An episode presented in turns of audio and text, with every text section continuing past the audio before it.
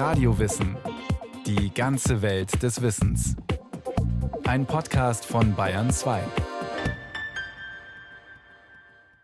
Hier ist Radio Wissen. Diesmal geht es um Koscher und Halal, um Speisevorschriften bei Juden und Muslimen. Koscher und Halal, beide Begriffe beziehen sich nicht nur auf Hygiene und Essen, es sind religiöse Regeln, die Identität und Zugehörigkeit stärken. Wenn es schon um so ernste Dinge geht wie Koscher und Halal, könnten wir doch eigentlich mit einem Witz anfangen. Ein Jude geht an einer ganz normalen Metzgerei vorbei sieht die herrliche Auslage und kann sich nicht beherrschen. Er geht hinein und sagt, was kostet denn der Schinken? In diesem Moment tut es aus heiterem Himmel einen riesen Donnerschlag.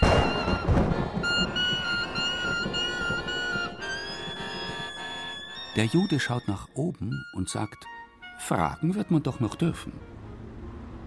Vor dem Donnerwetter dürften einkaufende Juden bei Feinkost Daniel in der Prinzregentenstraße in München sicher sein. Denn, so sagt der Gründer des Ladens, Cef Wilf, das ist alles koscher, was Sie hier sehen. Alles koscher. Alles bedeutet alles, was da ist. Und koscher bedeutet, dass alle Produkte werden hergestellt nach den Vorschriften, die uns die Torah auf dem Berg Sinai nach dem Auszug aus Ägypten gegeben hat. Feinkost Danel ist der einzige rein koschere Lebensmittelladen in Süddeutschland. Vor über 30 Jahren hat Cef Wilf Feinkost Danel gegründet. Oberstes Gebot: Der Laden führt nur Lebensmittel nach den Regeln, so wie sie von Gott an Moses weitergegeben wurden. Regeln, die mit einem Verbot beginnen. Du sollst aller Art Gräuel nicht essen. Das ist die Grundregel. Aber was ist jetzt ein Gräuel und was keines? Die Anordnungen im dritten und fünften Buch Mose werden konkreter.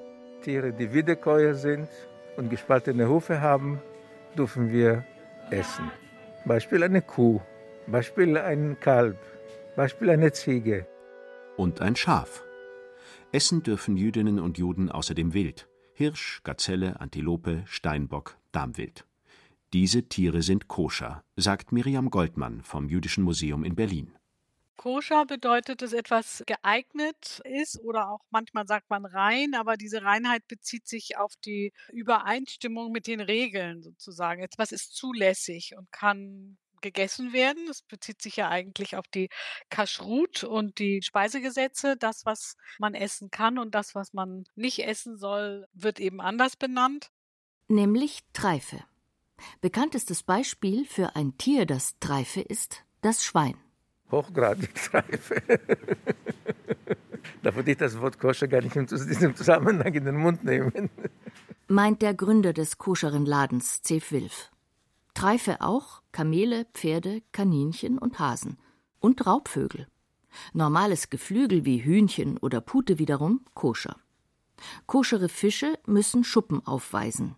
Ohne Schuppen wie ein Wels oder ein Aal hat keine Schuppen und ernährt sich vom Aas oder Meeresfrüchte. Sie ernähren sich auch von dem, was auf dem Boden liegt. Sie verdauen das gar nicht und dann wird es vom Mensch gegessen. Also für uns ist es tabu. Tabu auch, sagt das Buch Mose. Alles, was sich auf dem Bauch oder auf vier und mehr Füßen fortbewegt, kurz alles Kleingetier, das sich auf dem Boden bewegt, dürft ihr nicht essen, denn es ist abscheulich. Nicht gerade die einfachsten Essensvorschriften, die gläubige Juden einhalten sollen. Und damit ist es noch lange nicht zu Ende. Koscher betrifft bei weitem nicht nur das Essen, sondern alle Bereiche des Lebens. Aber dazu später mehr. Bleiben wir zunächst mal bei den Speisegesetzen, den sogenannten Kashrut. Weil mit der Aufzählung, was Juden essen dürfen und was nicht, aufgeschrieben in den Büchern Mose, zusammengefasst in der Torah, sind diese Gesetze bei weitem nicht zu Ende. Über diese Listen hinaus enthält die Tora noch eine Reihe von Einzelgesetzen.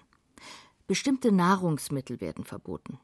Blut darf beispielsweise auf keinen Fall verzehrt werden.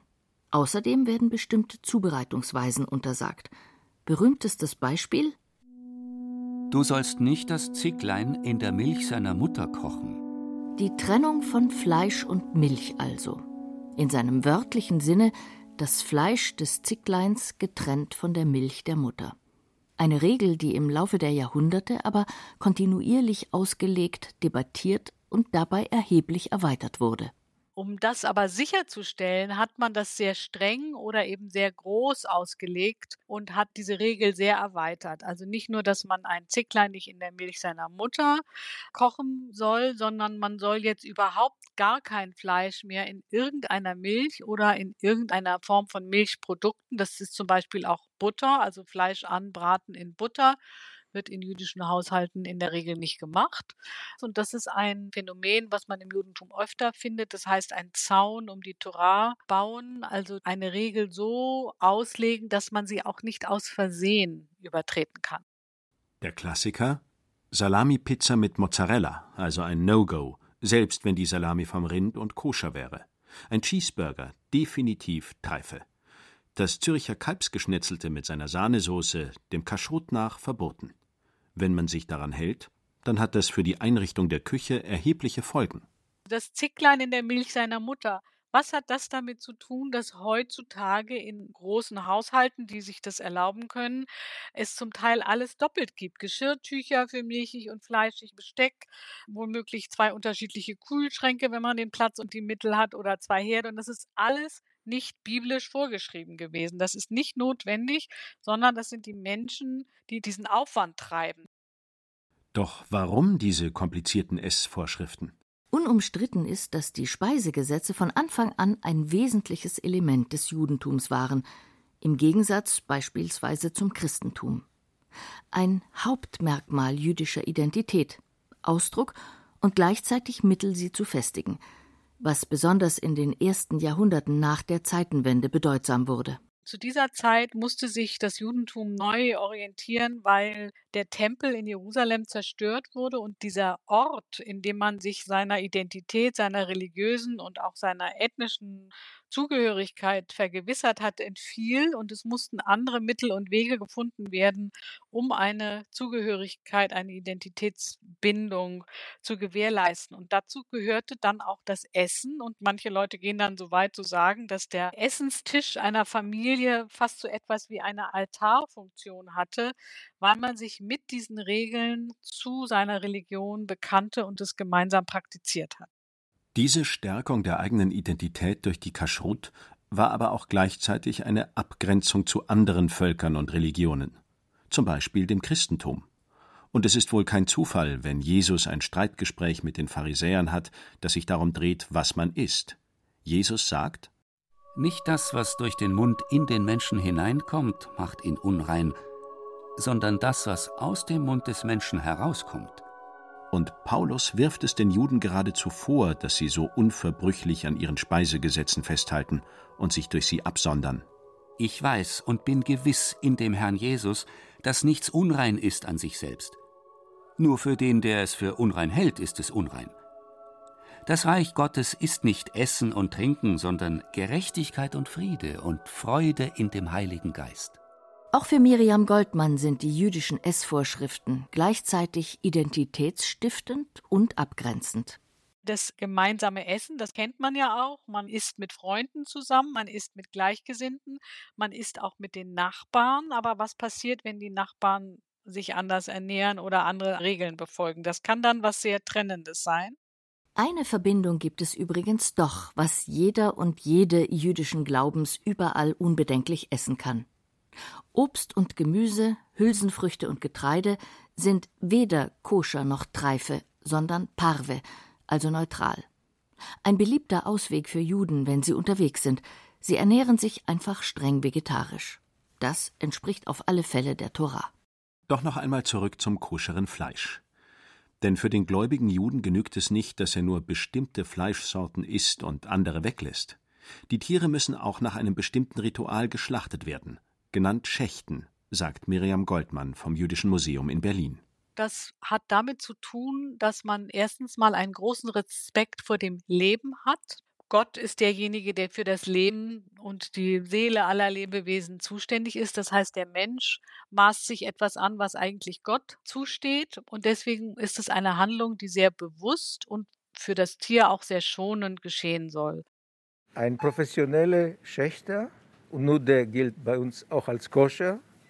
Sonst, wenn er das nicht kann, wenn er nicht dazu ausgebildet ist und mehrere Prüfungen durchgemacht hat und wenn sein Schlachtmesser nicht scharf ist, dass es ein Haar in der Luft zerschneiden kann, dann ist es auch nicht koscher. Und alles Fleisch, so Zef Wilf, jede Salami, jede Pastrami, die im jüdischen Feinkostgeschäft verkauft wird, ist garantiert und zertifiziert koscher. Unumstritten ist die Methode des Schächtens nicht, im Gegenteil. Schächten bedeutet, die Kehle des Tiers wird mit einem einzigen Schnitt durchtrennt. So soll das Tier möglichst wenig leiden. Eine vorherige Betäubung aber lehnen orthodoxe Juden ab. Aber nicht nur Juden wollen auf Grundlage ihrer Religion schächten, auch gläubige Muslime essen nur Fleisch von geschächteten Tieren. Doch im Unterschied zu den Juden haben die allermeisten Muslime heute nichts gegen eine vorherige Betäubung einzuwenden. Doch welch tieferer Hintergrund steckt eigentlich hinter dem Gebot des Schächtens? Der Sinn dahinter ist der, dass eben die Vorstellung der Seele, der Sitz der Seele wurde im Blut gesehen früher. Und deswegen war es so wichtig, dass das Tier schnell und vollständig ausblutet und dass man also zwar Fleisch isst, aber nicht Blut. Der springende Punkt im Streit um das Schächten ohne Betäubung ist also das Ausbluten. Orthodoxe jüdische Gelehrte lehnen eine Betäubung ab. Ihre Argumente? Eine Betäubung behindere das Ausbluten. Es könnte zudem zu inneren Verletzungen kommen. Das Tier könne dabei sogar sterben, bevor es ausgeblutet sei. Das Fleisch eines betäubten Tiers wäre damit nicht koscher und somit nicht essbar. Zudem stehe es nach dem Grundgesetz jeder Religionsgemeinschaft zu, ihre Religion frei auszuüben. Demgegenüber steht die Argumentation der Tierschützer. Sie verweisen ebenfalls auf das Grundgesetz, in dem auch der Tierschutz festgeschrieben ist. Ohne Betäubung zu schlachten sei Tierquälerei. Eine Betäubung gewährleiste sofortige Bewusstlosigkeit. Es erspare dem Tier den Todeskampf. Auch das deutsche Tierschutzgesetz legt fest, ein warmblütiges Tier darf nur geschlachtet werden, wenn es vor Beginn des Blutentzugs zum Zweck des Schlachtens betäubt worden ist. Eine Ausnahme davon können Behörden nur unter strengen Auflagen erteilen, was in der Praxis bedeutet, dass koscheres Fleisch nahezu ausnahmslos aus anderen Ländern wie Frankreich eingeführt wird, wo das betäubungslose Schächten legal ist. Ob das rituelle Schlachten letztendlich mehr Leid für das Tier bedeutet als das Schlachten mit Betäubung, dafür gibt es weder Beweise noch Studien und wird somit weiter diskutiert werden. Die Halal-Metzgereien in Deutschland haben einen pragmatischen Kompromiss gefunden, den auch ihre Kunden gutieren. Sie schlachten nach islamischem Ritus, aber immer mit Betäubung. Dabei ist der Vorgang des Schächtens im Islam dem der Juden sehr ähnlich, sagt der Professor für Islamisches Recht in Geschichte und Gegenwart Serdar Kurnas von der Humboldt-Uni Berlin.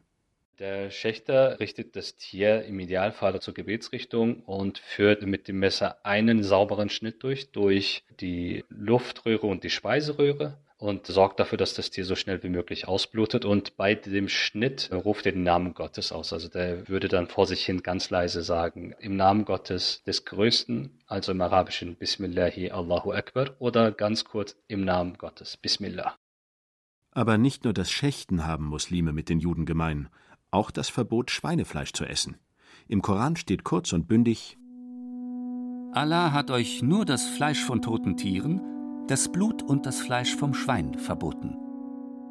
Bleibt die Frage, warum ist eigentlich das Schwein verboten, sowohl bei den Muslimen als auch bei den Juden? Das Schwein wird als unrein angesehen, was nicht nur für das Fleisch gilt, sondern auch für die Haut, die Borsten, die Knochen. Dahinter steht die Vorstellung, wenn man das Fleisch eines Tiers isst, dann verzehrt man auch das mit, was das Tier selbst gegessen hat. Im Falle des Schweins, das im Unrat wühlt, seine Schnauze in den Dreck steckt, auch Fleisch frisst, eben ein Allesfresser ist, ist das besonders abstoßend. Die Verkörperung der Unreinheit in ihrer ausgeprägtesten Form. Neben dem Schwein ist im Islam aber nicht viel mehr verboten. Grundsätzlich gilt in der muslimischen Tradition, dass man eigentlich alles essen kann. Prinzipiell gilt, dass alles Erschaffene auf der Welt rein ist und auch, wenn wir jetzt über Essen sprechen, konsumiert werden kann. Die wenigen Ausnahmen, so Islamwissenschaftler Kurnas, werden im Koran festgelegt und in den Überlieferungen des Propheten Mohammed erwähnt. Das schon erwähnte Schwein, aber auch Alkohol und Raubtiere dürfen beispielsweise ebenfalls nicht verzehrt werden. Alles andere ist halal. Halal bedeutet im Grunde genommen, Es ist eine Handlung, die man vollziehen kann, die weder im Koran noch in der Sunna für verboten erklärt worden ist. Also es ist der reguläre Vollzug von Handlungen, bei denen man nicht zu befürchten hat, dass man eine Regel übertritt bzw. eine Sünde begeht. Halal im Sinne von erlaubt, zulässig, ist ähnlich dem jüdischen Koscher.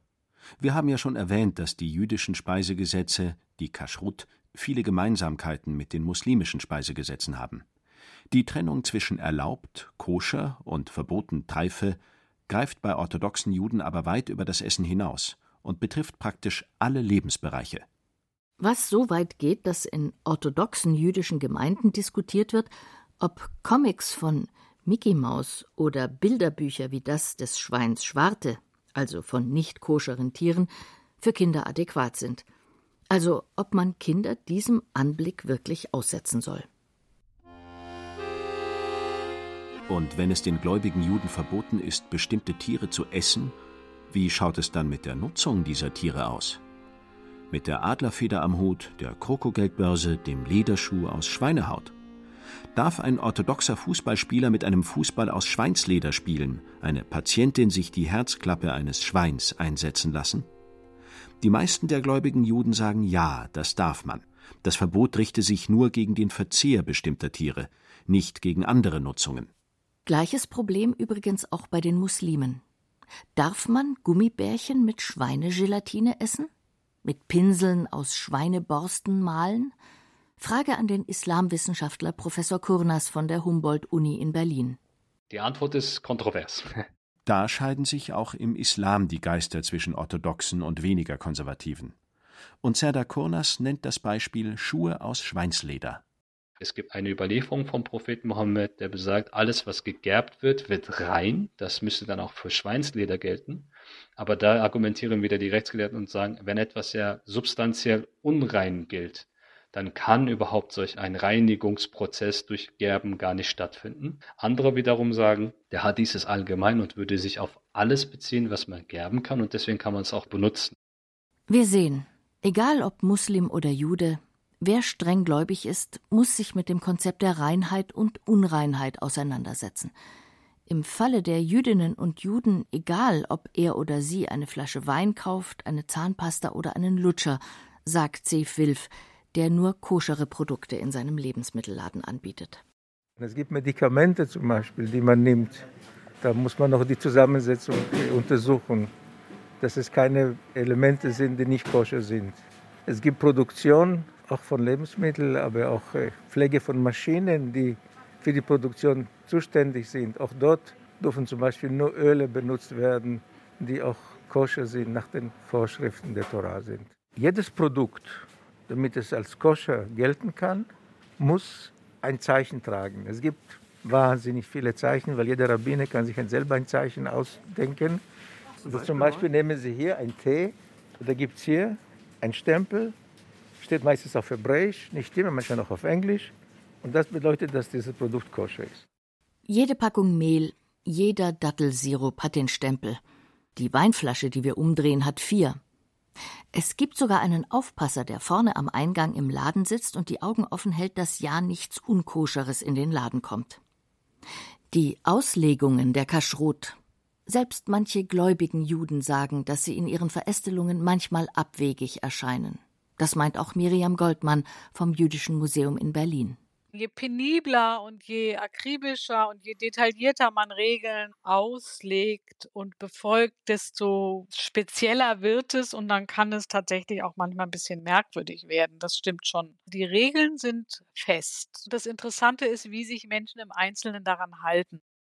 Die Kaschrut gehören zur Identität nicht nur der gläubigen Juden, betont Miriam Goldmann. Denn viele der Juden, die sich an die Speisegesetze halten, würden sich sicher nicht als tief religiös bezeichnen. Gleichzeitig gibt es diese lustigen Mischungen, dass jemand sagt, ich esse gar nicht koscher, aber nee, also ein Hummer oder Austern, das würde ich nicht essen. Ja, warum denn nicht? Und dann weiß man es nicht, aber das sind eben nicht koschere Tiere und da sieht man, dass es eine kulturelle Überlieferung gibt. Viele Erklärungsversuche gibt es, warum es die jüdischen Essvorschriften, die Kashrut, gibt dass sie die Gesundheit fördern, dass sie ökologisch und ökonomisch sinnvoll waren, dass sie der Zügelung von Gier und Lust dienten und nicht zuletzt der Abgrenzung vom erwählten Volk Gottes zu den anderen Menschen und Religionen.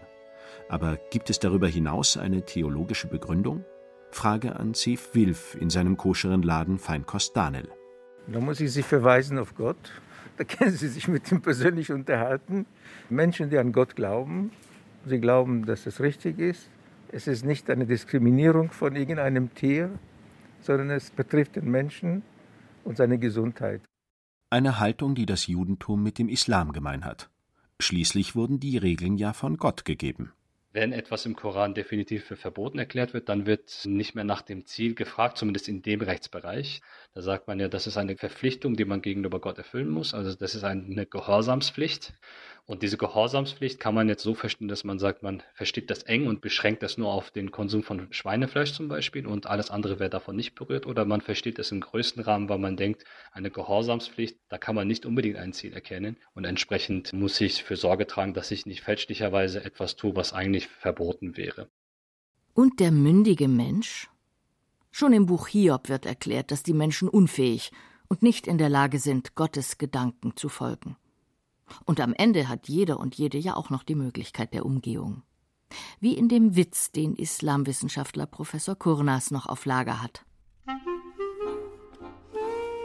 Ein muslimischer Kunde geht in eine Metzgerei rein und schaut sich alle möglichen Fleischsorten an, sieht Schweinefleisch und will das unbedingt kaufen. Dann sagt er zum Metzger, zwei Kilo bitte von dem Fisch da. Dann sagt der Metzger, er erkennt ihn und sagt, nein, das ist aber Schwein. Und daraufhin sagt der Kunde, ich habe nicht nach dem Namen des Fisches gefragt. so in etwa ist es auch in der muslimischen Tradition. Solange es nicht offensichtlich mit dem Namen gekennzeichnet ist, gibt es da sehr viel Spielraum, wo man sich Dinge auch zurechtlegen kann und entsprechend dann auch kaufen kann.